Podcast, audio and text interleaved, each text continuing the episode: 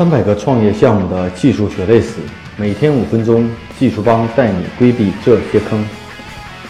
大家好，我是技术帮的 Michael，今天跟大家分享一个关于开发如何快速开发这种多级分销或者三级分销系统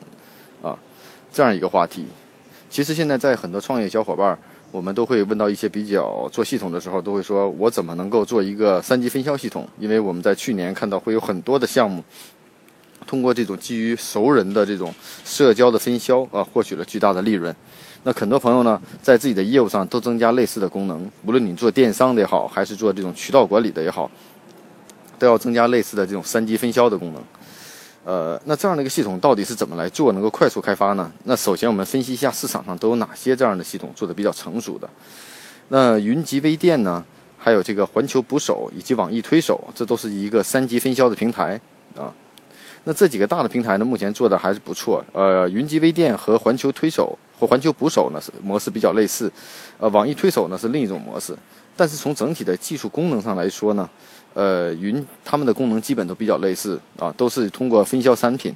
但他们的平台的一个特点是什么呢？都是通过卖平台自有的产品，也就是说，平台去将产品上架，然后呢进行销售。用户登录注册以后，你可以购买产品，并且获一定的优惠，然后呢可以发展你的熟人进行营呃进行你的这种分销，并取获利。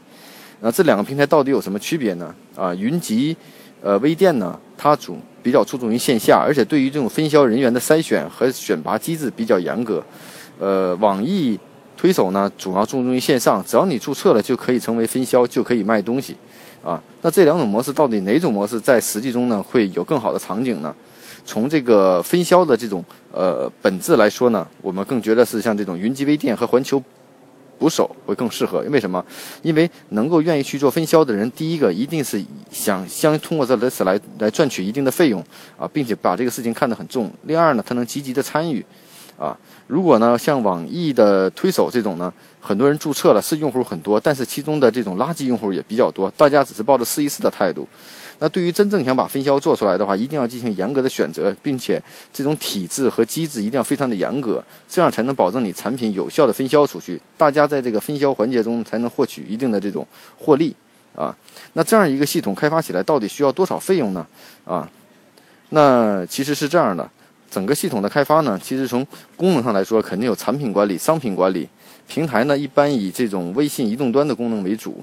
啊，那这样的功能做起来，呃，更多的是在。这种的分销体制上做一些核心，其他的都是电商的通用功能。那分销的机制上呢，有三级分销，有两级分销，甚至有多级分销。那分销的规则的复杂程度取决于你系统的复杂程度。那这样系统最大的一个点就在于你的这种结算机制，比如说跟分销人的结算机制、提现机制，以及分销政策的变化，这些是系统的难点。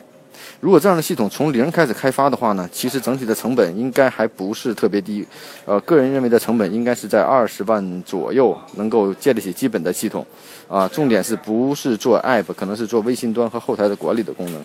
如果你的系统的话，只是在呃以 PC 端为主的话，那相当于费用应该是比较，嗯，还是比较低的。啊，比较低的。啊，另外一块呢，这种分销系统呢，我们看到市面上有很多成熟的系统，比如说大家说有赞有三级分销功能，微盟微店有三级分销功能，是不是拿来就能用呢？我觉得，如果你是一个单品商家，就是我只想把我的产品卖出去，也不是做平台，那这种基本能够满足你的要求。但是还要看你的分销机制和体制有什么区别。比如说你是卖奶粉的，你怎么卖？可能卖生鲜的，分销体制和反馈的东西都不太一样。啊，那现在分销中呢，也有大家通过这种股权分销，买完了以后成为股东，又能够买产品，所以说每一种的方式和方法都不太一样。啊，那这种系统呢，从后台的管理功能上来说呢，我们总结一下，后台基本就是商品管理啊，商品管理，然后你的用户管理，然后你的分销的分销商的管理，然后你的结算机制的管理，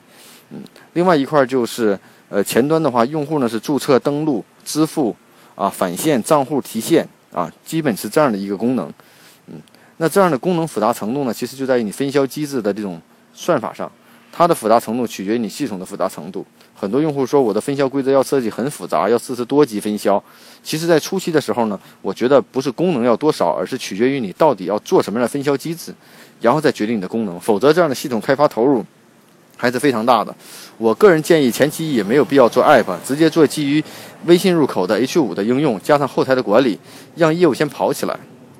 所以说，您如果说单品营销系统呢，你也可以找第三方的有赞、微盟的这种分销系统去尝试，或者用一些开源的第三方系统。当然了，我们更多的这种用户在开发上，如果做三级分销的话，一定有它产品的自己的特色。所以说呢，更多的是在这个有的要做平台。如果做平台的话，像做云集微店，或者说是这个网易推手这样的平台，那你要发布很多产品，并且你的产品是自有销售的话，那这样的功能还是蛮复杂的。啊，蛮复杂的。这个预算我估计至少得在三十万左右的一个预算。但是如果你的产品上，并且不是自有产品，是商家提供产品，完全是开放式的平台的话，那这种成本会更高。你还要建立商家端的这种问题。如果你的平台里头还包括这种库存、物流各种的管理，那你的功能就会更多。其实就是一个纵深层次的电商，加上了一些分销体制的玩法啊玩法。所以呢，整体的这种分销系统呢。我觉得一定还是跟你的业务需求。那我们回归到今天话题的起点，如果你是做一个单品分销，就是我，比如说我就是卖衣服或卖产品，我就是一个商家，我想将我的产品通过熟人推荐分销的方法来做，你完全没必要开发，可利用第三方成熟的，嗯，SaaS 的云的这个分销系统的方法啊，互联网上优惠很多。